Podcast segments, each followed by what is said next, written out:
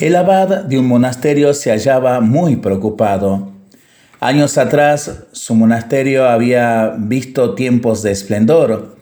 Sus celdas habían estado repletas de jóvenes novicios y en la capilla resonaba el canto armonioso de sus monjes.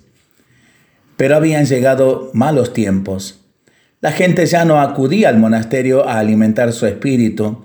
La avalancha de jóvenes candidatos había cesado y la capilla se hallaba silenciosa. Solo quedaban unos pocos monjes que cumplían triste y rutinariamente sus obligaciones. Un día decidió pedir consejo y acudió a un anciano obispo que tenía fama de ser hombre muy sabio en su avanzada edad.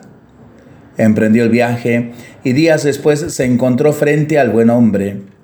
Le planteó la situación y le preguntó, ¿A qué se debe esta triste situación? ¿Hemos cometido acaso algún pecado? A lo que el anciano obispo respondió, sí, han cometido un pecado de ignorancia. El mismo Señor Jesucristo se ha disfrazado y está viviendo en medio de ustedes, y ustedes no lo saben. Y no dijo más. El abad se retiró y emprendió el camino de regreso a su monasterio. Durante el viaje sentía como si el corazón se le saliese del pecho. No podía creerlo. El mismísimo Hijo de Dios estaba viviendo ahí en medio de sus monjes. ¿Cómo no había sido capaz de reconocerle? ¿Sería el hermano sacristán? ¿Tal vez el hermano cocinero? ¿O el hermano administrador? No, él no. Por desgracia, él tenía demasiados defectos. Pero el anciano obispo había dicho que se había disfrazado ¿No serían acaso aquellos defectos parte de su disfraz? Bien mirado, todos en el convento tenían defectos, y uno de ellos tenía que ser Jesucristo. Cuando llegó al monasterio, reunió a sus monjes y les contó lo que había averiguado. Los monjes se miraban incrédulos unos a otros. ¿Jesucristo aquí? Increíble. Claro que si estaba disfrazado. Entonces tal vez Podría ser fulano o mengano o... Una cosa era cierta. Si el Hijo de Dios estaba allí disfrazado, no era probable que pudieran reconocerlo.